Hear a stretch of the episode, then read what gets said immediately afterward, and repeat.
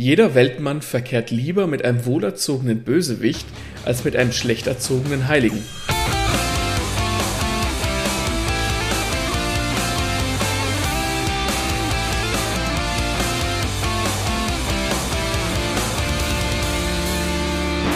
Hallo und herzlich willkommen zu einer neuen Folge von Lesen und Lesen lassen mit mir, dem Martin und der Freifrau von Marie von Ebner-Eschenbach. Genau. Äh, das Zitat übrigens, das war von Maxe. Will euch hier mal den Bösewicht? Nee. Ähm, die gute Frau hat es gesagt. Sie war österreichische Schriftstellerin und gehört mit ihren psychologischen Erzählungen zu den bedeutendsten deutschsprachigen ähm, sie lieferten die bedeutendsten deutschsprachigen Beiträge des 19. Jahrhunderts, eben in diesem Genre, äh, im Psychologischen. Und wie man vielleicht erahnen kann, geht es heute um Bösewichte. Warum haben wir uns dieses Thema rausgesucht? Genau jetzt zu dieser Folge, Maxe.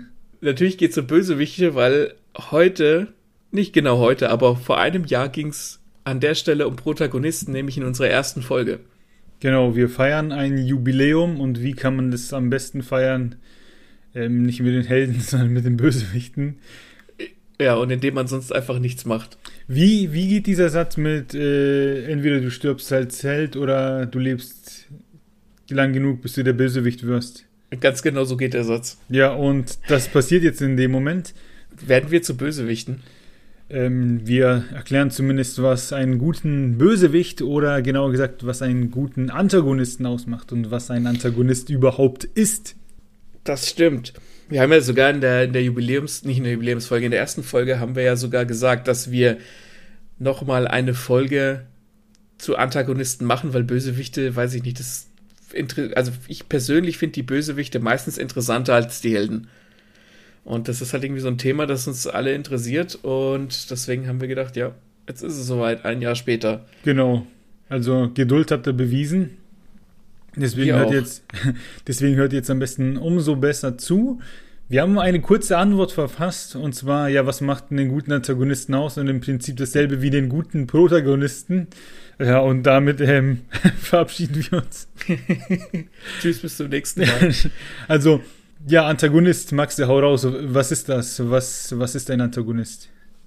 Also der Antagonist ist, muss nicht immer der Bösewicht sein. Der Antagonist ist im klassischen Sinne das Gegenteil des Protagonisten, also der Hauptfigur, und stellt zumeist einen unmoralischen Bösewicht dar.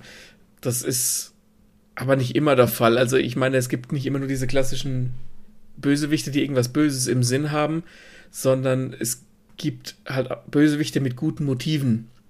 Mhm. Also, weil ein Bösewicht kann ja auch was Gutes vorhaben und ist aus der Sicht des Helden halt böse, weil er halt nicht dasselbe Ziel verfolgt wie er. Es, ähm, ein guter Bösewicht oder ein Bösewicht mit guten Motiven ist zum Beispiel der Kingpin aus der Netflix-Serie Daredevil. Ähm, der möchte einfach, dass die, der findet, dass die Stadt, in der er lebt, das ist in, in Hell's Kitchen in Manhattan, New York, er findet halt, dass die Stadt verkommen ist und er möchte die halt quasi als Politiker sozusagen wieder neu aufbauen. Und der Daredevil, beziehungsweise der, der Typ, der den Daredevil halt verkörpert, der, der, der sieht es halt als böse an. Aber ich habe damals, als ich die Serie angeguckt habe, festgestellt, dass ich teilweise mehr bei dem, bei dem Bösewicht bin und den besser nachvollziehen kann als den Helden. Ja. Aber, und, ja. Genauso gibt es auch Anti-Helden, also Helden, die vielleicht am Ende des Tages schon was Gutes machen, aber nicht unbedingt im klassischen Sinne der strahlende Ritter auf dem weißen Schimmel sind, ähm, wie zum Beispiel Deadpool oder Suicide Squad oder sowas. Das sind ja eigentlich in Anführungszeichen böse Menschen, die am Ende des Tages doch was Gutes tun. Ja, und böse erscheinen uns diese Leute ja immer deshalb, weil sie ja entgegen, entgegen den Moralvorstellungen arbeiten, die wir sonst verteidigen. Also wie du sollst nicht töten, du sollst nicht neidisch sein, nicht gierig etc. Ne? Also was quasi ein, in Anführungsstrichen einen guten Menschen ausmacht, den den heiligen St. Martin, der sein Hemd teilt, ne? Das sind ja immer die Helden. Und die, die das, Held, äh, die das Hemd stehlen, sind die Bösen. Ganz einfach ausgedrückt. Aber wir wollen in dieser Folge klar machen, dass es eben nicht nur reicht, das Hemd zu stehlen. Wir wollen auch wissen, warum die Bösen genau dieses Hemd stehlen wollen. Ne? Das ist die große genau. Frage, warum man tut, was man tut. Weil es könnte ja sein, dass der, der böse heilige St. Martin das Hemd stiehlt, um es zum Beispiel, keine Ahnung, seiner Mutter zu geben, die auch friert. Ne? Und dann hast du auf einmal eine Motivation des Bösewichts, die du als Leser nachvollziehen kannst. Genau. Es ist auch immer so eine, so eine Ansichtssache, wer denn eigentlich der, der Bösewicht ist. Und da ist ein ganz einfaches Beispiel in, in, äh, in einem Manga One Piece, der um Piraten geht. Und Piraten sind ja grundsätzlich erstmal schlecht, weil Piraten haben gebrandschatzt und geraubt und vergewaltigt und getötet. Und Piraten sind also grundsätzlich erstmal die Bösewichte. Aber da ist es so, dass es natürlich auch Piraten gibt, die was Gutes tun, weil du kannst ja nicht eine Gruppe von Bösewichten, da kannst du ja keine Geschichte drum stricken. Klammer auf, kann man schon, aber nicht so eine Geschichte, Klammer zu. Und die, die Bösewichte in, in One Piece sind dementsprechend dann die Marine, die ja eigentlich mhm. die Guten sind, weil sie die Piraten aufhalten wollen. Und auch da gibt es wieder welche, die böse sind und welche, die gut sind. Also da wird allein durch das, durch das Setting schon ein, ein äh, wie soll ich sagen, ein anderes Licht auf dieses klassische Gut und Böse geworfen. Ja, ist eine, eine gute Parallele eigentlich äh, zu unserer Welt, sage ich mal. Es gibt ja auch ne, hier am Beispiel Polizei, Freund und Helfer. Hm. Andere sehen das vielleicht nicht so, ne?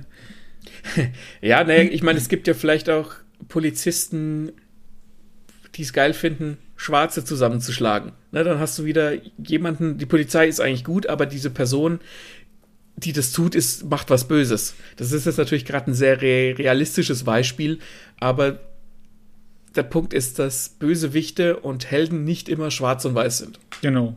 Und ja, kommt auf die Motivation äh, des jeweiligen an. Und ja, eine gute Story, sag ich mal, braucht ihren guten Bösewicht. Und warum finden wir Bösewichte so wichtig? Was fasziniert uns an ihnen? Und du meinst, Antagonisten sind immer irgendwie interessanter als die Helden. Ähm, ja. Ich weiß nicht, ob ich das unterschreiben kann. Erklär mal, warum du das denkst. Also ich denke, dass Bösewichte deswegen interessanter sind, weil sie meistens Sachen machen, die wir uns nicht trauen würden. Also ich bin, ich würde von mir behaupten, dass ich moralisch ein sehr, sehr anständiger Mensch bin. Und Bösewichte, auch wenn sie vielleicht selbst Moral haben, müssen halt diese Moral manchmal hinter sich lassen, um ihr Ziel zu erreichen. Und das ist was, das würden wir ja nie machen. Wenn ich jetzt, keine Ahnung, kein Geld hätte und müsste mir was zu, oder möchte was zu essen, dann müsste ich auch die Moral hinter mir lassen und müsste es stehlen. Das ist einfach eine, das, ich weiß nicht, ob ich das machen würde, wenn ich in der Situation wäre, weil ich immer noch glaube ich, moralisch zu sehr gefestigt bin. Das ist jetzt ein sehr, sehr einfaches Beispiel, aber mhm. ähm, die Bösewichte, der Bösewicht in Anführungszeichen würde das dann halt einfach stehlen, weil er muss. Ich, ich, ich glaube, ich weiß, was du meinst. Du meinst, der, der, die Bösewichte, denen fällt es halt einem einfacher. Ihres, die, die haben keine Skrupel. Die mhm. sehen ihr Ziel und die, die, sind quasi in ihrem Tun so selbstbewusst, also die wissen, was zu tun ist und die tun es dann einfach, während der Held immer struggelt, ob er äh, irgendwas tun darf, ne? Um an sein Ziel zu kommen. Ja, ab einem gewissen Punkt macht sich ein Bösewicht vielleicht auch frei von diesen, von dieser Moral. Das Wort wollte ich gerade benutzen. Der Bösewicht ist viel freier als der Held, ja. Ja, äh, ich meine, das muss ja auch gar nicht irgendwie aus der Not heraus geboren sein. Das kann ja auch, ein Bösewicht könnte ja auch einfach einer sein, der Menschen die Meinung sagt, zum Beispiel. Sowas, ne, wenn sich irgendjemand an der Kasse im Supermarkt vordrängelt, dann würden wir uns ärgern, würden es aber runterschlucken und würden nicht sagen, hey, du Pissflitsche, was soll das? Und ein Bösewicht würde das vielleicht tun und würde dem einer aufs Maul hauen. Jetzt mal extrem ausgedrückt. Mhm. Ein Held würde dem, dem, dem Typ an der Kasse, der sich vordrängelt, vielleicht auch sagen, hey, das war nicht richtig aber der würde es dabei belassen. Und der Bösewicht geht halt den Schritt weiter und, und tut halt das, was wir persönlich nie tun würden. Und das ist das Faszinierende, denke ich. Jawohl, kann, kann ich jetzt doch ein Stück weit unterschreiben. Ähm, für euch die erste Chance, nach einem Jahr in die Kommentare zu schreiben, ob ihr das genauso seht. was macht einen guten Antagonisten aus? Ähm, vor einem Jahr haben wir euch erklärt, was ein Held alles mitbringen muss, ein Protagonist. Hier sind es ja. im Prinzip dieselben. wir erörtern sie jetzt trotzdem nochmal für euch, weil sie, ich sag mal, doch ein bisschen gespiegelt sein können, wie zum Beispiel die Nachvollziehbarkeit oder die Motivation. Ein Held geht eine, auf eine Reise, weil er irgendwas schaffen möchte und das ist bei einem guten Bösewicht auch nur, wenn, bei dem ist es halt richtig geil, wenn man seine Motivation wirklich nachvollziehen kann. Ja, also es, ähm, wir hatten es ja eben auch von, von Anti-Helden. Es gibt auch Anti-Antagonisten, also Anti-Bösewichte. Das klingt erstmal ein bisschen komisch, aber das ist im Prinzip eine Person, die was Gutes will. Also ein, ein Bösewicht, der was, der eigentlich ein gutes Ziel hat, aber auf dem Weg dahin halt schreckliche Dinge tun muss, sozusagen. Und wenn uns einer schafft, seinen Hintergrund nä näher zu bringen, uns zu erklären, warum der das tut, was er tut, auch wenn es uns nicht unbedingt gefällt, ja. dann kann man sich da auf jeden Fall gut reinfühlen. Ja, also ein gutes klassisches Motiv wäre zum Beispiel Rache. Also keine Ahnung, jemand hat die Familie des Bösewicht umgebracht und er schwört Rache. Das ist jetzt ziemlich ausgelutscht, aber es ist ein Motiv, das wir nachvollziehen können. Ne? Wenn du dann mhm. irgendwie vielleicht in der Szene noch dabei bist, wo die, die, ähm, die bösen Männer, die Familie des Bösewicht töten, dann kannst du ja nachvollziehen, warum, dass er Rache üben will. Schlechtes Motiv äh, wäre dagegen die Weltherrschaft. Ja. Weil, ich habe noch nie. Ja. ja. Hast du, hast du verstanden, warum jemand die Welt beherrschen wollen würde? Ich, nee, ich bin auch noch nie mit dem Gedanken aufgewacht, dass ich mir denke, oh, jetzt die Welt beherrschen wäre irgendwie geil, weil das ist doch ziemlich viel Verantwortung und oftmals ist es ja dann so, dass sie die Welt in Chaos stürzen wollen und die hocken ja dann doch selbst in der Scheiße. Also was, was willst du auf einer Welt, wo nichts funktioniert und nichts irgendwie läuft? Da hast du ja effektiv selbst nichts von, außer dass irgendwie nonstop Angst herrscht und so, aber das ist ja für einen nicht unbedingt selbstbefriedigend. Deswegen ist das eher ein Motiv, ja, was halt schwer nachzuvollziehen ist. Wenn man mir sagen würde, ich möchte auf eine Welt hinarbeiten, wo alles geil ist, ne? Das ist schon wieder was anderes. Wobei das ja auch Ansichtssache ist. Wenn der Welt, wenn der Bösewicht die Weltherrschaft haben möchte, dann würde er das ja wahrscheinlich nach seinem Gusto in Anführungszeichen geil machen. Ja, aber das habe ich so in der Form noch nie gelesen. Aber ist nicht. Oder gesehen. Aber ist nicht die, wie soll ich sagen, die inhärente Aussage, wenn jemand sagt, ja, ich will die Welt beherrschen und zwirbelt seinen Schnurrbart, ist es dann nicht auch gleichzeitig so, dass er quasi die Welt nach seiner Vorstellung gestalten will? Also nicht unbedingt ins Chaos stürzen, sondern er will die Welt beherrschen, er will beherrschen, wie es auf der Welt läuft und würde es dann nach seinem, nach seinen Vorstellungen tun. Ja, das ist das Ziel. Aber ich kann mir jetzt einfach nicht vorstellen, dass das geil ist. Wie gesagt, ich war rauf, hab, ja. so, hab voll viel Verantwortung, muss mich um den ganzen Planeten kümmern, ne? Und damit rechnen, dass mir dann irgendwie jemand doch zuvorkommen möchte oder äh, das Handwerk legen, hast du ja nur noch mehr Stress. ja, deswegen wäre es auch irgendwie nachvollziehbar, wenn jetzt jemand, keine Ahnung, ein Land kontrollieren will oder eine Stadt oder sowas. Das ist irgendwie was Begrenztes. Mhm. Und selbst dann ist es so, warum sollte man denn eine bestimmte geografische Größe kontrollieren wollen? Weil vielleicht würde ich jetzt meine Heimatstadt kontrollieren wollen, weil sie keine Ahnung, weil ich denke, dass sie schlecht geführt wird und vor dem Abgrund steht und die Leute hungern und Arbeitslosigkeit und keine Ahnung und will es dann besser machen. Ich kann die Ideologie dahinter verstehen, aber es ist trotzdem, es, du merkst, es ist nicht, nicht ja. greifbar und deswegen ist es kein gutes Motiv. Und da zeigt sich wieder hier die, die Bösen, ne? Pass auf, Überleitung, äh, sind halt auch nur Menschen. Hey. Und das macht eben die guten Bösewichte auch aus, wenn die Menschlichkeit überkommt. Äh, wie, kann, ich greife nochmal die Rache auf, wenn man merkt, äh, zum Beispiel, da wurde die Familie erschossen und wir sehen, die sind traurig, weil eben die Liebsten denen genommen wurden, jetzt als ein Beispiel. Und man sich ja. halt reinfühlen kann, diese Trauer, wenn man sie sieht und man sieht, dass diese Bösen eben reagieren, das verdeutlicht halt ihr Wesen und ja, wir können mit denen connecten. Ganz genau, also wenn irgendwie, ähm, wie soll ich sagen, ähm, in Herr der Ringe zum Beispiel, der Sauron ist an und für sich kein guter Bösewicht, weil er ja eigentlich gar nicht so richtig existiert. Sauron findet ja nur statt durch, ähm, zum einen durch seinen Turm, wo das Auge oben drauf hockt, und zum anderen durch Saruman, der ja quasi seinen Willen ausführt. Aber Sauron an und für sich, der hat ja keine Menschlichkeit. Du weißt, das heißt, mhm. du kannst nicht nachvollziehen, warum das der Mittelerde einnehmen will, zum Beispiel. Ähm, klar kannst du irgendwie so große Bösewichte, so keine Ahnung, wie irgendwelche Entitäten sind, machen, aber dann gibst du halt ein Stück weit die, die Menschlichkeit auf. Und wenn du jetzt aber einen Bösewicht hast, wie du sagst, mit der Rache und du hast miterlebt, wie dessen Familie vielleicht gefoltert und getötet wurde, kannst du sofort nachvollziehen, was er da tut. Und indem man einen Bösewicht menschlich macht, kann der Leser eine Verbindung zu dem herstellen. Und das ist extrem wichtig. Jawohl. Es, es muss nicht sein, da kommen wir auch noch gleich dazu. Aber es ist. Es, äh, es, es äh, schraubt die Tragik halt nach oben. Kommen wir zum nächsten, eben zur Tragik. Hier ist es sehr schön, wenn der Böse oder der Antagonist eine ja einfach tragische Hintergrundgeschichte hat. Und oftmals ist es ja so, ich, vor allem in so Superhelden-Sachen, das ist zum Beispiel auch in dem One Piece, One Piece Gold-Film so, den hast du noch nicht gesehen.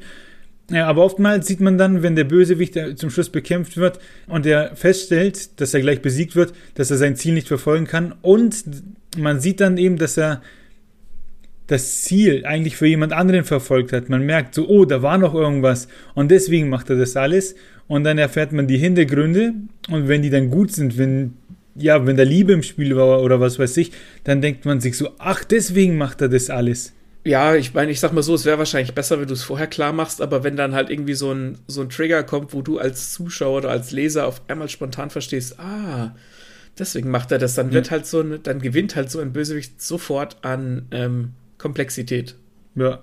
Der Punkt ist, diese tragische Hintergrundgeschichte, die funktioniert genauso beim, beim Protagonisten. Das ist was, was die beiden teilen. Also, wenn du mhm. willst, dass der Leser mit deinem Protagonist mitfühlen kann und den halt mit und mitfiebern kann, und das soll man ja ein Stück weit, gib ihm eine tragische Hintergrundgeschichte. Je, je mehr du deinen Helden leiden lässt, desto besser finden ihn die Leute.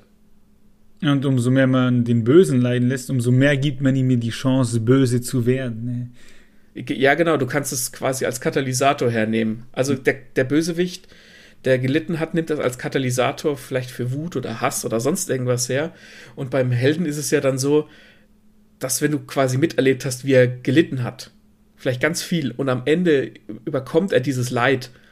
Und dann hast du nämlich so einen Fuck yeah-Moment, so eine, so eine Belohnung dafür, ähm, was du vorher aufgebaut hast. Und das ja. kannst du bei einem Bösewicht auch haben, aber nicht so, dass du denkst, fuck yeah, sondern dass du denkst, oh shit, ja. der hat es ja wirklich geschafft. Das kann natürlich auch sein, dass der Bösewicht gewinnt. Also, ja. Mhm. Was ich persönlich geil finde. Die Bösen, die, die haben ja oftmals, ich sag mal, eine Idee, stehen für etwas ein, verfolgen ihre eigene Ideologie. Und die kann ganz interessant sein. Da hast du zuletzt bei One Piece was gesehen, was dich geflasht hat. Ja, ähm, also den Hody Jones. Da wurde nämlich das Thema Rassismus ziemlich gut aufgegriffen. Ja, das, wir, wir haben jetzt tatsächlich schon dreimal One Piece wieder in dieser Folge äh, erwähnt, aber das liegt halt auch einfach daran, dass das so auf einer handwerklichen Ebene so verdammt gut geschrieben ist, dass man da halt immer ein Beispiel zu allem findet. Und in, in One Piece ist es so, dass es, wir hatten das auch schon mal, du hast das schon mal erklärt mit den, es gibt ja? Fischmenschen. Stimmt. Das sind ja. so Fisch- und Menschhybriden und es gibt die Menschen. Und die Haupt, die Helden kommen dann halt auf so eine Fischmenscheninsel und da stellt sich raus, dass da halt äh, nicht Rassismus vorherrscht, aber zumindest halt Vorurteile. Und der Bösewicht an und für sich ist nicht wahnsinnig gut, aber er, er verkörpert diesen Rassismus, der da gelebt wird. Und als sich dann noch rausstellt, dass er im Prinzip kein so ein richtiges, mm, dass er jetzt nicht irgendwas total Schlimmes mit Menschen erlebt hat, sondern dass er halt quasi damit aufgewachsen ist, dass ihm immer wieder gesagt wurde, Menschen sind die Unterrasse, Menschen sind ganz schlimm und scheiße und sie müssen ausgelöscht werden, hat er das halt verinnerlicht und steht auf einmal für diesen ganzen Rassismus, der da stattfindet. Das heißt, ein Bösewicht an und für sich muss nicht immer komplex sein, aber wenn er für etwas einsteht, wenn er quasi die Verkörperung dieser Ideologie ist, ist das auch ziemlich, ziemlich gut. Was ich geil finde an diesen Bösewichten ist auch, ähm, wenn die so eine Ideologie haben, dann sind die ja Extremisten. Mhm. Eigentlich. Ganz egal, ob das jetzt Rassismus, Religion oder irgendwas ist. Das, und das Geile daran ist, dass diese Leute sich ja von ihrem Extremismus nicht abbringen lassen. Das ist im realen Leben ja nicht anders. Was das aber ein, im realen Leben vielleicht sogar irgendwie nerven würde, ne? Ja, aber so in so einem schon, Buch oder in einem Film, wenn man dann sieht, okay, da, da rennt einer ehrgeizig seinem Ziel entgegen, dann ja, kickt das auf jeden Fall deutlich besser, als wie, wie, als wie wenn es einer nur versucht. Genau, und das, der Punkt ist, dass diese im, äh, Bösewichte dann im, im Englischen, würde ich jetzt sagen, irredeemable sind. Also sie, sie können, deren, die sind so tief in ihrem Extremismus verankert, dass sie über Leichen gehen sozusagen, dass, sie, dass, du, dass du sie quasi aufhalten musst, egal wie. Mhm.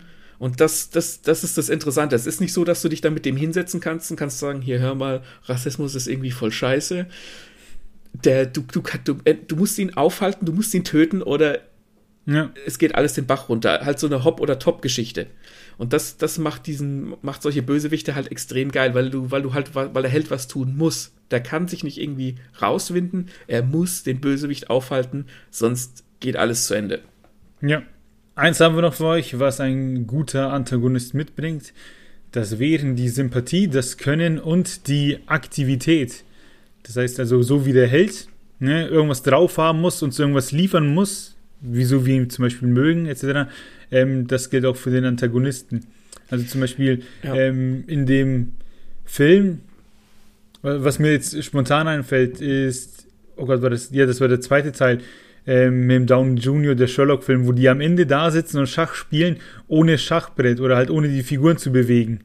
Und ja. man eben feststellt, ah, okay, der Moriarty, Moriarty ist mindestens genauso intelligent und, das feiert, und dann feiert man eben beide. Ja, wenn man, wenn man halt feststellt, okay, der Bösewicht, der, der, der labert nicht nur, der ist nicht ein Dampfplauderer, sondern der, der, der ja. steht zu seinem Wort und der kann was. Der hat was drauf. Ja. ja. Das ist, ähm, das haben wir auch in der ersten Folge geklärt, dieses Sympathie, Können und Aktivität. Dass äh, der Held, ich erkläre das jetzt nochmal kurz, damit die Leute abgeholt sind. Ähm, eins von diesen drei Dingern muss quasi, da muss der Regler ganz oben stehen. Also ein Held muss entweder sympathisch sein, dann kann er auch nicht viel, da muss er nicht viel können und muss auch nicht so wahnsinnig aktiv sein, aber du findest ihn halt sympathisch. Oder aber er kann extrem viel und ist unsympathisch. Oder er ist halt zumindest aktiv und treibt die Geschichte voran. Also eins von diesen drei Sachen muss er können. Wenn er alles drei hat, umso besser. Und das Geld, dasselbe gilt natürlich auch für Bösewichte. Ne? Ein Bösewicht kann sympathisch sein, weil er halt vielleicht irgendwie charmant ist oder weil du denkst, dass er halt, dass er, dass er was Richtiges tut, dass du mit ihm sympathisierst. Er kann, ein, kann sehr viel können, wie mit dem Moriarty-Beispiel, das du gebracht hast, dass du merkst, okay, der labert nicht nur, der kann auch. Und, oder aber er ist aktiv. Ne, keine Ahnung, wie eine böse Armee, die irgendwo einmarschiert. Also das Böse sitzt nicht irgendwo rum und wartet darauf, dass der Held kommt, sondern umgedreht. Das Böse macht irgendwas und der Held muss reagieren. Ich habe mir gerade gedacht, irgendwie die Aktivität ist vielleicht beim Bösen sogar noch mit das Wichtigste, weil nichts ist doch langweiliger als ein Bösewicht, der nichts tut. ich, ich werde dir am Ende der Folge einen Bösewicht nennen, der zunächst nichts tut ich weiß noch nicht, wir müssen, müssen noch mal gucken, wie weit ich dich da spoilern kann oder spoilern darf. Mhm. Oder wie viel ich darüber erzählen kann, aber es gibt einen Bösewicht, der ist passiv und der ist verdammt gut. Okay, was, ein Teaser. Äh, mitten in der Folge nochmal Spannung aufgebaut. Aber ja, dann äh, halten wir das fest. Ich behaupte, dass das sehr langweilig ist, wenn der Böse nichts tut. Aber ja, dann hätten wir im Prinzip die Attribute genannt, was eben einen guten Antagonisten ausmacht. Kommen wir zur nächsten Frage. Gute Antagonisten ohne Charakter. Geht das? Ja, das geht. Kommen wir zur nächsten Frage. Nee, äh, was damit gemeint ist, jetzt haben wir quasi viel über Persönlichkeit und über Motivation gesprochen. Ähm, alles, was so ziemlich menschlich ist. Aber es geht auch anders. Es gibt jetzt zum Beispiel auch, ja, zum Beispiel Maschinen, Aliens etc., die eine Bedrohung darstellen und die bringen ja nicht unbedingt eine Persönlichkeit mit, wie zum Beispiel aus Terminator der T1000, was ja, fällt der unter Roboter? Weiß ich nicht, weil er auch flüssig ist, aber was, ja, wir sicher, was wir sicher sagen können, ist, dass er eine Killermaschine ist. Und wenn der auftaucht, ey, dann, ne, siehst du zu, dass du Land gewinnst. Das ist eben genau das. Der ist halt irgendwie eine, eine Kraft, mit der du rechnen musst. Der ist nicht, ich weiß gar nicht. Doch, der spricht, der spricht am Telefon am Anfang, als sie äh, telefonieren und der, der Arnie den, den Jungen fragt, wie sein Hund heißt, wo sie ihn dann überführen quasi. Der kann mhm. sprechen, aber der spricht nicht viel im Film. Aber der taucht halt auf und der ist halt sofort gefährlich. Der wird also sofort von Anfang an klar gemacht, das ist ein absoluter Motherfucker. Der ist, der gibt keine Fix, der tötet dich, ganz, ganz egal was ist. Und das ist diese Art von Bösewicht, wo du halt sofort die Arschbacken zusammenkneifst, wenn der auftaucht. Der verzieht auch äh, kein Gesicht, nix, ne? Der wird nicht viel mit Gestik und Mimik gespielt, sondern der läuft zielgerichtet auf einen zu und ja, wenn du nichts tust, dann ist vorbei. Das ist auch irgendwie, ich meine, äh, der Robert Patrick, der den gespielt hat, der ist jetzt kein Arnie, der ja nur so voll die Maschine ist. Und trotzdem schafft er es halt mit seinem Körper, mit seiner Gestik und wie der den halt verkörpert, eine, eine Gefährlichkeit auszustrahlen, mhm. dass, du, dass, du, dass du halt sofort denkst, oh scheiße, der T1000 ist da. Das sind ja auch so Momente wie, da gibt es ja dann äh, diese Spielhalle, wo der Terminator auftaucht und zu dem Jungen sagt, irgendwie äh, runter oder so, und dann kommen aus diesen Blumen diese, äh, ja, die Pumpkin raus und dann, und dann schießt er auf den T1000 und es passiert halt effektiv nichts, wo du dir denkst, ey, wenn mich einer mit der Pumpgun anschießen würde oder wenn er auf irgendwas anderes schießen würde, ne, entsteht sofort ein Schaden. Aber der läuft auf den zu, schießt, schießt und schießt und man weiß sofort so, hau ab, weil das bringt dir nichts. Ganz genau, das ist auch, das ist die erste Stelle im Film, wo, die, wo der T800, also der Arnie, auf den T1000 trifft und wo halt sofort klargestellt wird, dass selbst der gegen den erstmal keine Chance hat. Und man hat den ersten Film im besten Fall ja auch gesehen und weiß eigentlich, zu was der T800 fähig ist, also der Terminator, der klassische. Ja. Und dadurch wird halt sofort klargestellt, ah, Obacht, der ist ein ganz übler Kerl. Das war jetzt, ja, ich sag mal, ein Roboter ähm, vermenschlicht. Dann gibt's, was ich auch schon gesagt habe, die Aliens. Und wir gehen zum Film Alien, wo wir diesen Xenomorph haben, diesen mit dem, mit dem Auberginenkopf, die Viecher.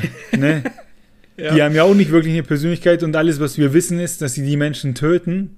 Und das funktioniert ja auch super. Das, das erzeugt Angst. Gut, da spielt natürlich auch viel, viel beziehungsweise wenig Licht ne, in dem Film mit. Mhm. Und natürlich die Musik. Aber auch da wissen wir, äh, dass da als einzige Motivation eben Töten ausreicht.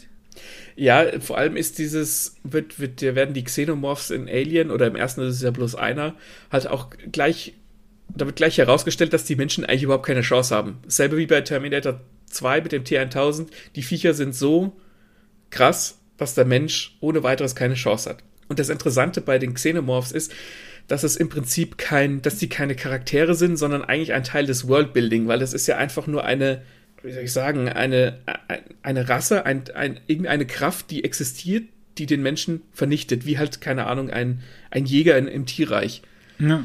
Wobei der Jäger zumindest noch die, der, der sein Opfer fressen will, weil er halt Hunger hat, aber diese Xenomorphs töten halt einfach.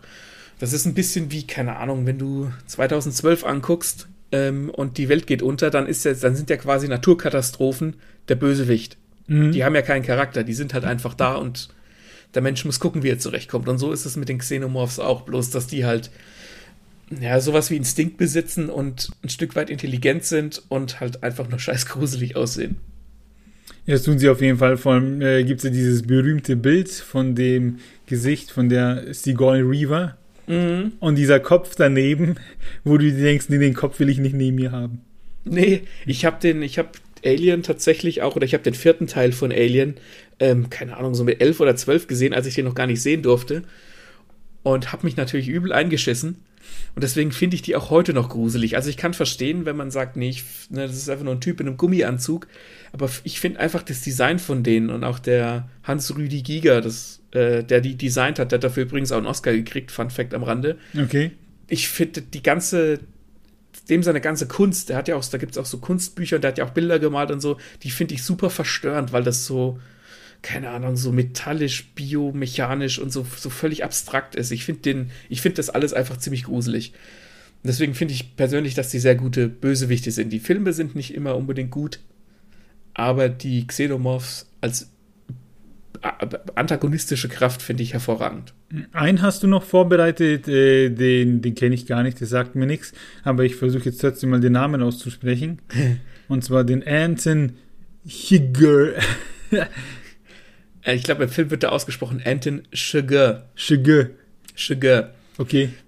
Ähm, aus No Country for Old Men. Ähm, den hat, du hast den bestimmt auch schon mal gesehen. Das, der wird gespielt vom Javier Bardem. Und der hat da so einen Pagenschnitt, so eine Topfrisur.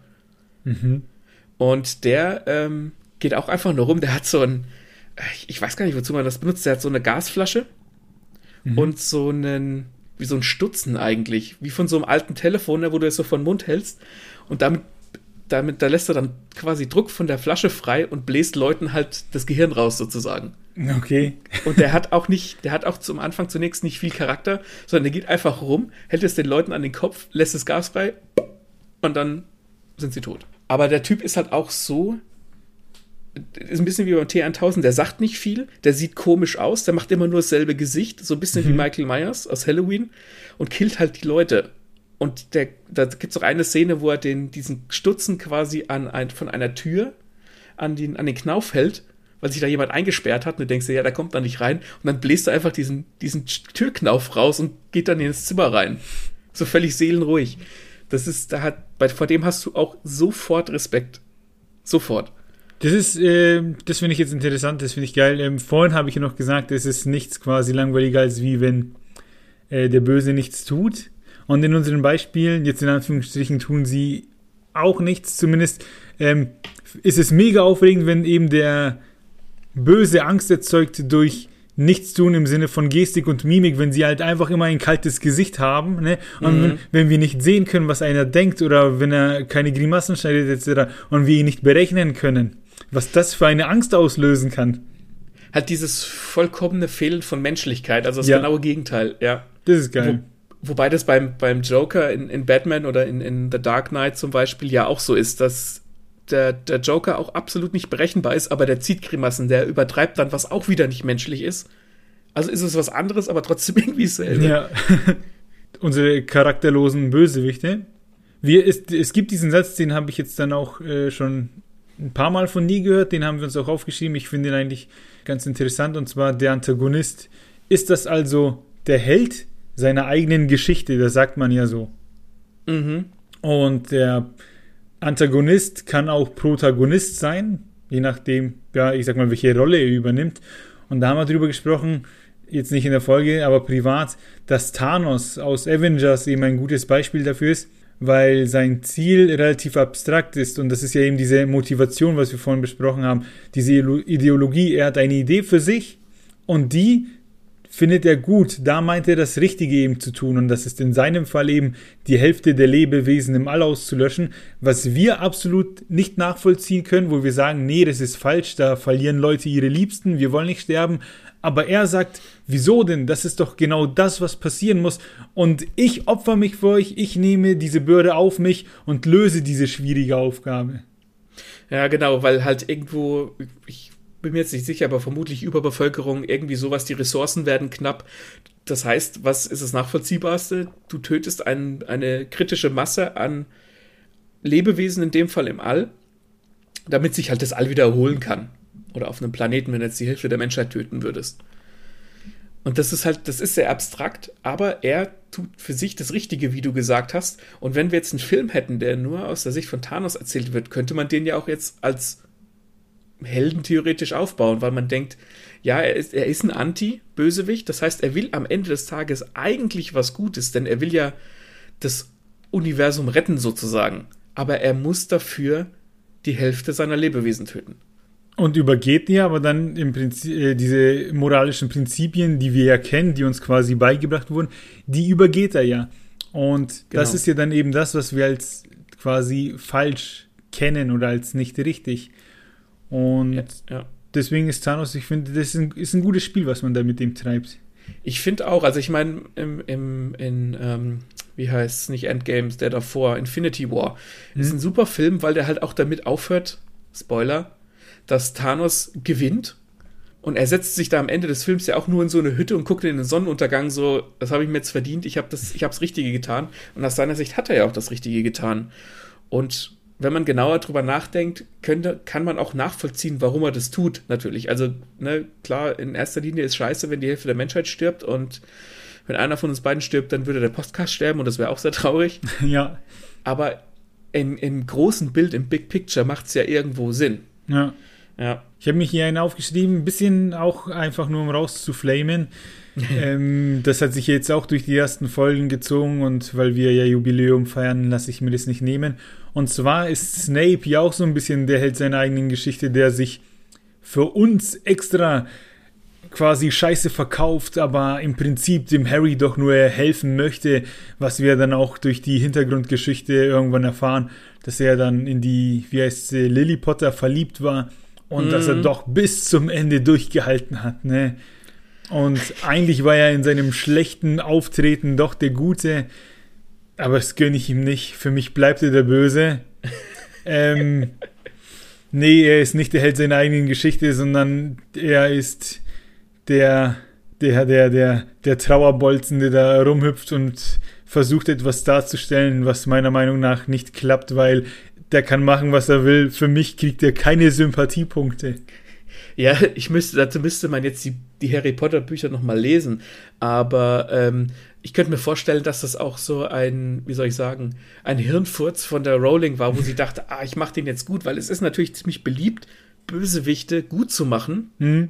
Und das lesen viele Leute gerne oder sehen viele Leute gerne und mich eingeschlossen. Also wenn halt quasi ein Bösewicht, ähm, äh, im Englischen sagt man redeemed wird, also wenn sein Ruf wiederhergestellt wird und am, er am Ende in Anführungszeichen ein guter wird, das ist cool, weil der Bösewicht dann auf einmal eine neue Facette kriegt. Aber beim Snape ist es halt so, der verhält sich halt, keine Ahnung, fünf Bücher lang wie ein absoluter Arsch. Ja. Und dann heißt es auf einmal, haha, Plot-Twist, der ist doch nicht böse. Und dann denke ich mir so, nee, das hätte mhm. man irgendwie vorbereiten müssen oder hätte irgendwie an sich halten müssen, um, um den Harry nicht zu triezen. Genau, deswegen bleibt der Snape kein Held seiner eigenen Geschichte. Weißt du, was aber gut wäre? Hm? Wenn der, wenn der Snape quasi der, der Gute wäre und wenn es halt auch irgendwie angeteased wird in den Büchern, aber aus einem persönlichen, wie soll ich sagen, aus einer persönlichen Motivation heraus lässt er den Harry mehr er, er triezt den mehr als nötig ist, weil er in die Lilly verliebt war, sie aber nicht bekommen hat und er der Sohn von seiner Flamme ist, die er nie gekriegt hat und deswegen quasi böse auf, auf die Lilly oder auf den Harry ist, weil er halt der Sohn ist, den er selbst nicht hat. Ah, du meinst quasi, dass der Twist nicht ist, ich liebe sie immer noch nach so vielen Jahren, sondern ich hasse sie dafür, dass ich sie nicht haben konnte und deswegen wische ich ihm eins aus. Und lass es am Harry Potter aus. Ja, das wäre viel geiler. Das wäre tausendmal, ja, das wäre ziemlich cool. Da wäre ich sofort dabei. Dann hat der Harald Töpfer nämlich eine ziemlich schlechte Zeit. Wer? Harry Potter? Ha Harald Töpfer? oh Gott. Das ist blöd. Einen haben wir noch für euch. Und zwar, weil jetzt ging es auch viel um falsch, richtig, schwarz, weiß aber die Dinger sind oftmals komplexer, als dass man einfach behaupten könnte, ist ein Antagonist die Spiegelung des Helden. Ne? Wie soll ich sagen, dass äh, der kann ja auch, also was, was wir sagen wollen, ist, dass der, der Antagonist eine Parallele des äh, Protagonisten sein kann, wenn er irgendwo von der Bahn abgekommen wäre ne, vielleicht haben, würden sich beide ganz gut verstehen, vielleicht haben beide ein recht, eine, recht, eine recht ähnliche Motivation, aber der Bösewicht macht so und der Held muss ihn dann ab, abhalten. Aber irgendwo haben die einen gemeinsamen Konsens. Das heißt, mhm. wenn in einer alternativen, in einem alternativen Universum wäre der Protagonist vielleicht der Antagonist. Oder aber es ist genau so, dass der, dass der Antagonist genau das Gegenteil will von dem, was der Protagonist will.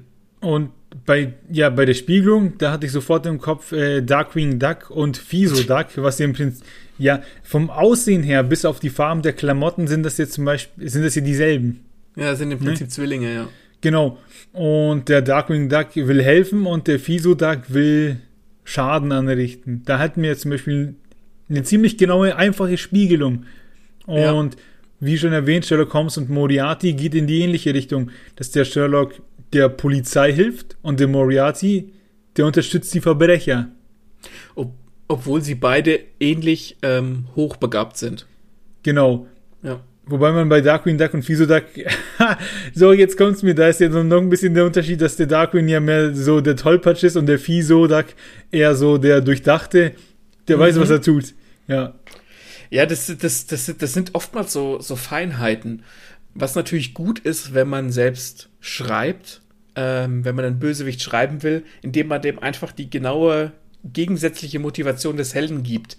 Ähm, und dann müssen die beiden ja irgendwann zwangsweise aufeinandertreffen. Mhm. Ähm, und das ist dann, da, dann kann man sich relativ einfach machen. Ist ein guter Tipp für, für äh, wenn man Bösewichte schreiben will. Ja. Jawohl. Wollen wir zu den Beispielen kommen? Wir kommen zu den Beispielen, ja. Was für Beispiele fragt ihr euch? Und zwar haben wir uns jeweils zwei gute Antagonisten ausgesucht, für uns gute, und bringen euch natürlich auch näher, wieso wir die gut finden. Ja. Willst du anfangen oder soll ich? Nee, ich fange an. Du fängst an. ich fange an. Hau raus. Und, und zwar. Alter vor Schönheit. Hoho. ähm, der erste, den ich mir aufgeschrieben habe, der äh, heißt Meruem aus, äh, der ist aus Hunter Hunter. Ist ein, ist ein sehr guter Manga, Schrägstrich Anime. Und zwar, da muss ich jetzt auch ein bisschen ausholen. Besagter Meruem ist ein, das ist auch so ein Menschenhybrid, ein Menschen-Ameisen-Hybrid heißt es im, im Manga oder im Anime. Das heißt, er ist humanoid, aber er sieht auch ein bisschen, nicht wie eine Ameise aus, aber halt so ein bisschen alienmäßig aus, sage ich jetzt einfach mal. Der kommt, der ist der, der König der, der Ameisen, heißt es dort. Also er ist, er ist ein, ja, im Prinzip ist er ein Hybrid. Und er kommt auf die Welt und er ist der König und er benimmt sich wie ein, wie ein König und ist arrogant und so. Und das ist seine erste Amtshandlung, die er tut, als er geboren wird. Er killt erstmal jemanden, obwohl er ihm helfen will.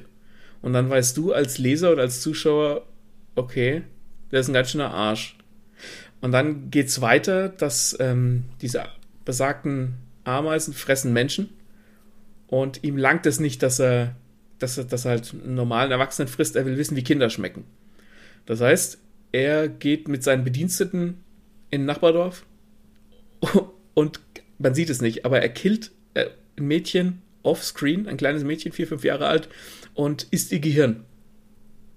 Und Kinder töten ist so der, so der absolute, das absolut Schlimmste, was du im Prinzip machen kannst. Dann kannst ich meine, da, davon kann sich ein Bösewicht eigentlich nicht erholen. Ja. Und da ist er komplett verachtenswert. Und am Anfang dachte ich auch, ja, okay, ist halt wieder so einer. Ist halt hauptsächlich, der soll böse sein, der hat Kinder getötet, ja, Arsch. Passt schon, okay, ist halt nicht so toll. Dann ist es aber so, dass, dass Dinge passieren, dass er eine, einen, einen Menschen kennenlernt, durch die er dann Menschlichkeit lernt, was jetzt erstmal ziemlich klischeehaft klingt, aber ziemlich gut umgesetzt ist. Und am Ende ist es so, Achtung, Spoiler, Meruem stirbt aber am Ende ist es so, dass der Autor es geschafft hat, dass du ihn beweinst. Dieser Typ, der am Anfang ein Kind gekillt hat, macht so eine Charakterentwicklung durch, dass du am Ende ein Tränchen verdrückst, als er stirbt. Weil er ja. auf einmal im Laufe der Geschichte oder im Laufe dieses, dieses Handlungsstrang ist er, stellt es sich raus, dass er wesentlich menschlicher ist als die Menschen, die ihn aufhalten wollen. Das ist ja so, dass er im Prinzip äh, sag ich mal, alle Menschen verachtet, das, die sind quasi nichts für ihn. Aber dann holt er sich doch dieses blinde Mädchen, mit dem er dieses, äh, ich sag mal, japanische Schach spielt. Ja, Shogi. Ich, es heißt nicht Shogi, aber es ist an Shogi angelehnt, ja. Ja, und das macht das Mädel eigentlich nochmal faszinierender, dass sie eben blind ist, aber ihn in jedem Spiel schlägt. Ja. Und der Typ, der alles kann, der übermächtig ist, der mit den Fingern schnippt und tausend Menschen sterben, der schafft es einfach nicht, dieses Mädchen zu besiegen. Ja. Dann und dann, dann entsteht ja diese Freundschaft und wir lernen, oder beziehungsweise wir sehen, wie der Böse noch versucht, etwas dazu zu lernen von der Schwächeren, aber es einfach nicht auf die Reihe kriegt. Ja, also er, da lernt er dann auch quasi seine eigenen Grenzen und dass er eben nicht perfekt ist. Und es kommt dann später auch zu einem Kampf. Das ist dann der große Endkampf gegen einen Menschen, der auch ziemlich stark ist. Und da versucht er aber den anderen ja gar nicht zu töten, sondern er ist derjenige, der sich hinsetzt und festgestellt hat, ne, diese, keine Ahnung, alles regieren wollen und, und der Herrscher sein, das ist gar nicht so toll. Er würde lieber in Eintracht mit denen leben. Er setzt sich hin und sagt zu den Menschen, lass uns reden, wir müssen nicht kämpfen. Und der Mensch, das ist auch eine Figur, die du kennst dann, wenn du das gelesen oder gesehen hast, der ist dann derjenige, der sagt, okay, dieser Typ, er ist kein Mensch, er ist böse, er muss vernichtet werden. Mhm.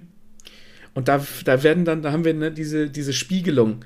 Der Typ, der eigentlich kein Mensch ist, ist menschlicher als der Mensch, gegen den er kämpft. Oder als der Mensch, der ihn aufhalten will. Ich finde, du hast ja mit dem Typen, mit dem Meruem ein schönes Beispiel ausgesucht, aber in diesem ähm, Ameisen-Arc ist das trotzdem, finde ich, nicht das, das schlimmste Bild oder das Bild, das mich am meisten getroffen hat, sondern das ist das, wo der, ähm, oh Gott, wie ist dem sein alter Kumpel da? Der auch. Der, genau, der auch der Schüler von seinem Vater war. Ja, ja, der Kite. Genau, der wird ja von diesen Ameisen entführt und dann wird er verstümmelt und halt auch irgendwie zu Ameisen gemacht. Und dann gibt es dieses Bild, wo der dann dasteht und der Gondin sieht und das, das war übel, ey. Das ist echt heftig. Das ist, das ist unfassbar, was dich ein, was dich gezeichnete Charaktere fühlen lassen. Ja. Das ist, ich habe, also gerade im, im Manga, weil der, weil das dann auch so, äh, so grob gezeichnet ist und so. Und es ist ja nur schwarz und weiß. Und es ist im Prinzip sind es ja nur, das sind nicht Bleistiftstriche, aber es sind nur schwarze Striche. Mhm. Und wie viel Ausdruck da drin steckt. Ja, diese, Das diese ist- Verzweiflung dann auch, das ist so heftig. Und das ist auch einfach das, das ist auch deswegen ja so heftig, weil diese Hauptfigur Gon, weil der immer so ein, der ist auch ein Kind und er ist fröhlich und er geht immer alles relativ fröhlich an und alles wird gut. Und dann ist da dieser Typ, mit dem er befreundet ist und er ist tot. Er ist im Prinzip tot, er ist, wird nur so zusammengehalten wie so ein Frankensteins Monster und er sieht es und dann, dann schaltet er halt einfach komplett ab und gibt alles auf, was er hat. Und das Ja. ist dieser Moment, wo du denkst, bitte nicht. Und das, das ist so gut, dass der, dass der böse, äh, der, der, der Protagonist quasi in, in, in, so eine, in so ein tiefes Loch gestoßen wird, dass ihm alles scheißegal ist. Ja, ich könnte jetzt eine ganze Folge füllen mit dem Character Arc von Gon. Nee, das, Ich, ich höre jetzt an dieser Stelle auf. ich wollte es nur mal erwähnen, ja.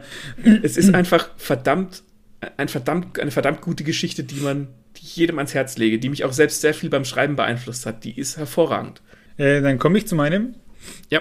Oh Gott, ich weiß nicht, wie der Vorname mehr ist, obwohl ich das äh, zum Zeitpunkt der Aufnahme ähm, habe ich das Buch eben beendet und zwar Feuerkind von Stephen Kind. Äh, Stephen Kind. Feuerkind von Stephen King. Und da gibt's den Rainbird. Und der Rainbird ist Auftragskiller und der arbeitet für eine Firma. Im Buch auch genannt die Firma. Und da muss ich jetzt ein bisschen ausholen. Ähm, da gibt's das Mädchen, äh, die Charlene, und die kann aus dem Nichts einfach ähm, aus den Gedanken heraus Pyrotelekinese oder so, so ähnlich schimpft sich das, kann sie Feuer entstehen lassen und Sachen brennen lassen. Und die Firma ist auf der Jagd nach dem Mädchen und ihrem Vater und der Rainbird wird eben dazugeholt. Und der Rainbird, das ist einer, das geht dann in die Richtung T1000, aber nur, äh, nicht T1000, doch T1000, nur als Mensch, dem willst du nicht begegnen. Und so wird er auch von Minute 1 dann beschrieben. Also der ist 2 Meter zwei groß, halb Indianer mit einer Narbe am Auge und so einer Lederjacke. Und der war auch äh, irgendwie im Vietcong, ne? Hat Scheiße gesehen und der hat keine Skrupel. Wenn der was will, dann holt er sich das. Und da gibt's einen schönen Satz, den fand ich echt gut, den habe ich hier nochmal rausgesucht. Der wird nämlich von einem im Buch äh, so beschrieben, er ist der einzige Mensch, den ich kenne, der die Luft nicht vor sich herschiebt, wenn er geht. Das ist, das ist voll gut. Ja, das musst du dir mal geben, wenn da einer läuft und dann geht ihm sogar die Luft aus dem Weg, ne? Das ist fein. Echt, echt gutes Zitat. Ja. Und so und ich habe mich jedes Mal gefreut, wenn der aufgetaucht ist, weil dann weißt du, dann ist die Kacke am dampfen und der macht weder Halt vor Freund noch Feind. Der arbeitet ja die Firma und trotzdem schnappt er sich einen Arzt aus dieser Firma, um an Informationen äh, über das Mädchen zu kommen und warum die die eigentlich jagen etc. Es ist nämlich beim Rainbird so, dass er die höchste Befriedigung immer dadurch kriegt, wenn er die Leute umbringt und ihnen im Moment des Sterbens in die Augen schaut. Ne? Ja. Der, dir liebt es zu sehen, wie sich das Leben verabschiedet. Und er glaubt irgendwie, dass er, dass bei der Mädchen, dass das irgendwie bei ihr noch mal krasser sein muss. Da entwickelt er dann so eine Obsession. Das ist dann auch so, Mhm. jetzt kurz vorgegriffen, in dem Moment, wo sie ihn verbrennt, dann später. Spoil, jetzt das Spoiler-Alarm kommt ein bisschen spät. Egal, auf jeden Fall stirbt er und das Letzte, was er noch sieht, ist so ein, Verz äh, das Letzte, was er sagt, ist noch so ein verzweifeltes Ich liebe dich, haut er raus, ne? An, das, Okay. Mä- an das Mädchen. Und ja, bis zum Schluss ist er quasi der, der Meister der Situation. Äh, Und da gibt's dann auch so ein, so ein Dialog, ein Kapitel. Da passiert eigentlich nichts anderes, außer dass der Typ, der mit dem, sag ich mal, mit dem Projekt beauftragt ist, äh, Mädel und ihr Vater, der Typ, der das alles organisiert und schaut, wie sie an die rankommen, da kommt der Rainbird in sein Büro und die reden miteinander. Und dieser Chef, das ist einer, der lässt sich im Prinzip nicht sagen, der stänkert auch nonstop gegen alle und der ist auch quasi ein bisschen obsessiv, der will die unbedingt fangen. Mhm. Und dann kommt quasi der andere dazu. Und dann reden die miteinander und haben beide, verfolgen beide ihre Absichten und hauen sich non, nonstop die Sprüche um den Kopf. Nur, dass du beim Rainbird merkst, der steht da drüber, der ist kühl, dem ist egal, was der Typ sagt. Und bei dem anderen kriegen wir immer wieder mit, wie er Schiss hat, es sich aber nur versucht, nicht anmerken zu lassen. ultra gut, äh, dieses Zusammenspiel mit dem Rainbird. Und dann kommt, und ich weiß nicht, was der King sich dabei gedacht hat, aber das ist einfach genial. Der gibt dann diesem Rainbird dadurch die Menschlichkeit, dass der Rainbird ähm, Schuhfanatiker ist und einfach eine riesige Schuhsammlung zu Hause hat und Schuhe sammelt. Das ist, das ist, das finde ich generell gesprochen ziemlich geil, wenn du ein, gerade wenn du so einen Bösewicht hast wie den Rainbird, der ja schon so entmenschlich sein soll, und gibst ihm dann aber sowas Grundmenschliches, so einen grundmenschlichen Tick oder irgendwie sowas. Das geht so viele Meilen weit, dass, dass ja. er das macht. Das macht den Charakter so viel besser, obwohl das nur so eine Kleinigkeit ist. Das muss ja gar nicht unbedingt großartig gezeigt werden im Buch. Wird das gezeigt, wie er irgendwie Schuhe putzt oder keine Ahnung? Ähm, boah, es gibt eine Szene, die, habe ich jetzt sofort im Kopf, da geht dann so, ja, macht er sich an so einen Arzt dran, der eben auch das Mädchen behandelt hat oder sich halt eben auskennt mit dem, was mit dem Mädel passiert. Und den nimmt er in die Mangel und will halt Informationen von ihm. Und dann sagt er, ja, wenn er brav ist, dann darf er auch zu ihm kommen und sich seine Schuhe anschauen. äh, halt, wenn das immer nur so in solchen Momenten durchblitzt. Also du musst ja. jetzt kein Kapitel dem Rainbird widmen, wie er Schuhe putzt oder seine Schuhsammlung sortiert oder sowas. Aber diese Kleinigkeiten, ja. wo du den wo du dann merkst, der ist halt doch irgendwo ein Mensch. Das mag ich sehr gerne. Ja, ich, ich will den quasi nicht zu Tode quatschen, der ist geil, aber eine Sache, weil das, das ist ja nicht nur so, dass er quasi durch, durchs Land zieht und alle killt und deswegen ist er böse, sondern der ist halt auch einfach verflucht schlau weil irgendwann schafft die Firma es, an das Mädel ranzukommen und die wollen natürlich Untersuche, äh, Untersuchungen durchführen und sie soll bitte Feuer machen, damit die halt verstehen, was in ihr vorgeht. Aber die will nicht. Und der Rainbird, das Mädel, die, die hat ihn vorher nicht gesehen, die kennt ihn nicht. Und der mhm. kommt dahin und tut so, als wäre der Hausmeister. Und eines Nachts fällt dann irgendwann durch den Sturm, äh, durch den Sturm der Strom aus. Und der verbarrikadiert sich in ihrem Zimmer und lügt ihr vor, dass er sich unheimlich fürchtet und so. Geil. Und spielt dann den Freund. Und das verzweifelte Mädel fängt dann an, Vertrauen aufzubauen. Und wir als Leser wissen, ey, ne, bitte glaubt ihm nicht, der ist falsch. Und er zieht es eiskalt durch. Also ist er gar nicht so irgendwie so eine T1000-Maschine, der da durchmarschiert und alle killt, sondern der ist einfach äh, ziemlich, wie soll ich sagen? Ja, der ist ziemlich gerissen. Der ist eiskalt der arbeitet, das erfahren wir halt auch in dem Buch, das wird auch so gesagt, der arbeitet weder für die Firma noch für das Mädel, sondern der arbeitet nur für sich. Mhm. Ne? Und auch wenn er quasi für die Firma jetzt die Leute umbringt oder jagt etc., hat er ja trotzdem sein eigenes Ziel im Auge, und zwar das Mädel. Und ja. wie der da mit der spielt, wie der, der ihr was vorheuchelt. Und der schafft es sogar, dass sie dann das Feuer macht. Am Anfang des Buches kann sie es noch nicht beherrschen und dem, beherrschen und der motiviert sie. Und der sagt auch sowas wie, Wieso hast du eigentlich Angst vor denen? Üb doch ein bisschen mit dem Feuer und mach das für die. Und du bist doch dann der Chef, die müssen dich fürchten. Stell doch du die ähm, Anforderungen an die und wenn sie nett sind, dann tust du halt was für die, dann machst du ein bisschen Feuer und drehst es so ein bisschen rum und spricht dir auch noch Mut zu und lässt die wachsen. Ist der die Hauptfigur? Der Rainbird? Ja. Nee, das ist nur so eine, das ist quasi der Böse. Äh, oder halt einer von den Bösen. Die beste Figur ever, das sage ich dir. Das, das klingt echt voll cool. Am Anfang dachte ich so, ja, halt so ein Typ, der killt und nicht viel sagt. Aber das finde ich voll echt gut. Ja, ich war auch überrascht. Und dann, ja, wie gesagt, dieser, dieser eine Dialog zwischen den beiden, zwischen diesen, ich nenne ihn mal den Firmenboss und dem Brainbird, äh, pure Action. der Typ, der Wahnsinn. Ja, Action entsteht nicht immer nur, wenn Sachen in die Luft fliegen oder geballert wird, sondern halt, äh, wenn du dieser Suspense, äh, wie Alfred Hitchcock das immer genannt hat, na, wenn zwei Menschen an einem Tisch sitzen, sich unterhalten, ist es langweilig, aber wenn du als Leser weißt, dass unterm Tisch eine Bombe ist, wird es mhm. sofort spannend. Und in dem Fall ist ja der Rainboard quasi die Bombe. Ja. Also Feuerkind von Stephen King, auch wenn ich jetzt vielleicht ein bisschen viel verraten habe, ähm, kann ich absolut empfehlen. Also ich habe schon ein paar Stephen King Bücher gelesen. Der sticht auf jeden Fall mit raus. Sau gut. Ja. Und jetzt komme ich mit einem Bösewicht, der das absolute Gegenteil davon ist. Passt ja. Und zwar ist es Yoshikage Kira. Also Kira wird er im, im, Manga genannt aus äh, JoJo's Bizarre Adventure, äh, ähm, aus dem Part 4, der da heißt Diamond is Unbreakable. Und dieser Bösewicht, dessen Motiv ist ganz einfach. Der will einfach nur seine Ruhe haben. Schönes Motiv. Das ist, das ist das nachvollziehbarste Motiv von einem Bösewicht, das ich jemals gesehen habe. Und das ist ein passiver Bösewicht. Der hat allerdings ein Problem. Sein Problem ist, dass er einen Drang zum Töten hat. und dem muss, dem muss er nachkommen, aber er will ja. eigentlich seine Ruhe. Und der hat auch eine ungesunde Obsession für Hände. Das heißt, mhm. er tötet die Frauen und schneidet denen die Hände ab und dann hat er immer so die Hand so mit so einem Stück von dem, vom Handgelenk, hat er dann immer so in der Westentasche oder in der Tasche dabei. Und dann gibt es so eine Szene, da ist er, ich spoilere, die Szene ist nicht, die spoilert nicht, aber das ist halt eine Szene.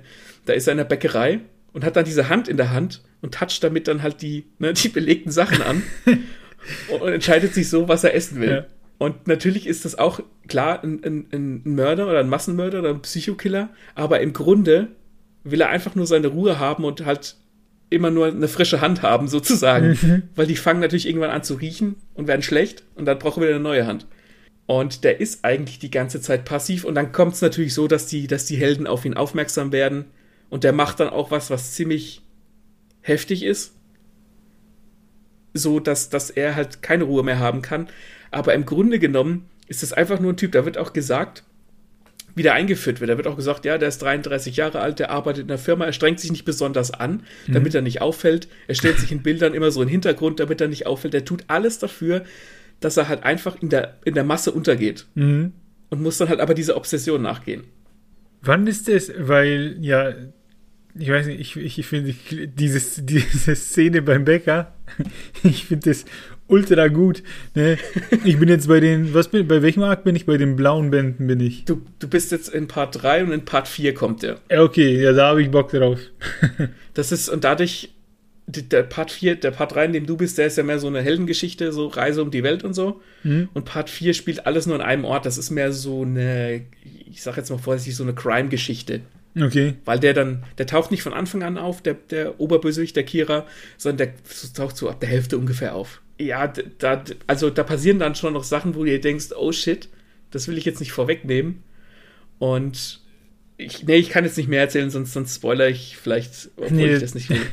Passt schon. Also bis dahin finde ich den geil und ich finde also die Motivation quasi, seine Ruhe zu haben, die habe ich auch so noch nirgends gehört als Bösewicht. Und er ist eigentlich passiv. Er bringt halt nur dann und wann eine Frau um, was natürlich ein Problem darstellt. Mhm. Und da, da kommt schon noch mehr dazu, zu diesem ähm, zu diesem Umbringen und auch ähm, es gibt in JoJo Stance, das sind sozusagen Spezialfähigkeiten, die die Leute haben, die quasi auch ein Problem darstellt mit, mit der Ruhe, die er haben will. Und das ist einfach, dieser Charakter ist einfach sehr, sehr überlegt gemacht, weil dieses Ruhe haben wollen, das hat jeder von uns. Klar, ja, wir haben jetzt nicht den Drang zu töten, aber wir wollen meistens einfach nur unsere Ruhe haben und deswegen kannst du den nachvollziehen. Aber quasi alles um den rum, obwohl er versucht, in der Masse unterzugehen, das geht, das funktioniert halt nicht immer. Und der, der, der, muss, der muss dann halt mit Sachen auf einmal umgehen können, damit er halt diesen Status quo beibehalten kann. Ja. Und deswegen macht es den so gut. Natürlich ist es ein, ist ein Mörder und so, aber die, die Grundmotivation kannst du komplett nachvollziehen von dem. Kann ich absolut nachvollziehen. Wenn dann Freitag äh, ist dann langsam so 15 Uhr wird und ich mir denke, ey, ich will ins Wochenende, ich will meine Ruhe. Und dann kommt dieser Drang, jemanden töten zu müssen. Ja, und dann äh, kann ich mir auch vorstellen, dass dann so ein bisschen Selbsthass mit reinspielt, mit, ja, wieso bin ich so, ne, wieso muss ich das machen? Und ohne wäre doch alles viel einfacher, ohne diesen Drang. Das, das Interessante ist, dass, dass der wird dann in eine Situation geworfen, in eine komplett neue Situation, weil das ist ein Typ, das, da wird auch gesagt, der steht immer dann und dann auf und er isst immer dann und dann zu Abend und geht dann und dann zu, äh, ins Bett. Ne, so ein Typ, mhm. der so total die, ähm, nicht einen Kontrollzwang hat, aber der alles immer genau selbst macht. Immer genau gleich macht. So dass er halt nicht auffällt mit irgendwas. Mhm. Und dann wird er in eine Situation geschmissen, wo er mit umgehen muss, wo er das eben nicht machen kann. Also man begleitet diesen Bösewicht dann auch ein Stück weit und, und erlebt die Geschichte aus seiner Sicht. Und das macht das auch so spannend. Das heißt, es ist nicht nur einer, der halt da ist, sondern du erlebst auch die Sachen, die er halt macht und dadurch kannst du ihn nachvollziehen. Einen haben wir noch, und zwar den Light Yagami aus Death Note. Boah, den umreißen wir jetzt noch ganz schnell, weil ich finde, jetzt hat man recht gute Beispiele. Der ist jetzt auch ein gutes Beispiel, aber wir wollen euch auch nicht überfüttern. Ähm, Wobei ich, über, über den könnte man auch eine ganze Folge füllen. Ja, das auf jeden Fall. Kurz, wer es nicht kennt, Death Note, das ist ein Manga-Anime. Ähm, in der Welt von Death Note gibt es eben Death Notes, das sind Notizbücher und wenn man da was reinschreibt, zum Beispiel einen Namen, dann stirbt diese Person. Ne? Kurz gesagt. Ja. Und der, ein junger Schüler namens Slice, der kommt an ein Death Note, stellt dann fest, ah, so funktioniert's und wir lernen im Laufe der Story immer mehr Regeln kennen, quasi wie man welche Sachen da reinschreiben kann, dass dieses und jenes passiert. Sehr schnell kommt ein Detektiv namens L auf den Bildschirm, der dann ein sehr guter Gegenspieler für den Light wird. Und wir beobachten den Light, äh, den Light Yagami, wie er eben Namen von Verbrechern und sowas ähm, in das Death Note schreibt, weil er einfach Selbstjustiz übt und selbst über Gut und Böse entscheidet und damit Gott spielt. Wie bei Thanos haben wir hier eben einen, der meint, für sich das Richtige zu tun. Das Geile bei ihm ist aber, dass er der Polizei hilft, den Killer zu finden, was er ja selbst ist. Und gleichzeitig haben wir diesen anderen, den guten Detektiven, den L, mit dem er zusammenarbeiten muss. Und so verstrickt sich seine Welt in eine einzige Welt aus Lügen. Und er plottet und überlegt, äh, wie er immer der andere ins Rampenlicht rückt und man bloß nicht darauf kommt, dass er der Killer ist. Gleichzeitig begeht er aber immer weiter seine Morde, weil er halt einfach sehr schlau ist. Ja. Ja, das Gute am, am, am Light ist, der ist am Anfang ja relativ normal. Und dann findet er dieses Death Note. Und du kannst ja irgendwie nachvollziehen, wenn da irgendwelche von irgendwelchen Vergewaltigern und Mördern da die Namen reinschreibst, denkst du dir, okay, würde ich vielleicht auch tun. Aber der driftet dann in so einen Größenwahn ab und das ist so, ein, so eine Spirale, aus der er nicht mehr rauskommt. Ja. Du merkst dann, wie dieser Protagonist selbst zum Antagonist wird. Das ist unfassbar faszinierend, das zu beobachten. Vor allem auch, weil er halt so unglaublich schlau ist. Markus Lanz-mäßige Überleitung. Und ihr seid jetzt hoffentlich nach dieser Folge auch äh, übertrieben schlau, ne? Bei dem, was ich hier mitgenommen habt. Ähm, in unserer Jubiläumsfolge. Das Jahr ist zwar noch nicht rum, aber ich denke, wir können für uns sagen, wir freuen uns auf das nächste Jahr mit weiteren Lesen und Lesen lassen Folgen und geilen Inhalten Jo. mit wunderschönen Gästen. Sie klingen zumindest meistens ziemlich gut. Ich weiß nicht, ob sie wunderschön Genau. sind. Das könnt ihr auschecken auf unseren Instagram-Kanal, auf Twitter, auf Facebook. Da findet ihr uns und unsere Gäste. Wann kommt denn die nächste Folge? Die nächste Folge. Ah, Hilfe, jetzt, jetzt bringst du mich in eine Bredouille. Kurz vor Weihnachten, glaube ich. Die kommt am. Warte, warte, warte, warte, warte. Ah, jetzt bin ich der Bösewicht in dieser Geschichte. Du bist der Bösewicht. Die kommt am 8.12. Am 8.12. Kurz nach Mhm. Nikolaus. Also, Mhm. ähm, ne, da haben wir ein Geschenk für euch. Da haben wir uns ein bisschen was anderes überlegt. Das wird geil. Mhm. Mehr wollen wir an dieser Stelle nicht verraten. Kurzgeschichten. Und wir hören uns und freuen uns auf ein weiteres Jahr mit Lesen und Lesen lassen. Servus.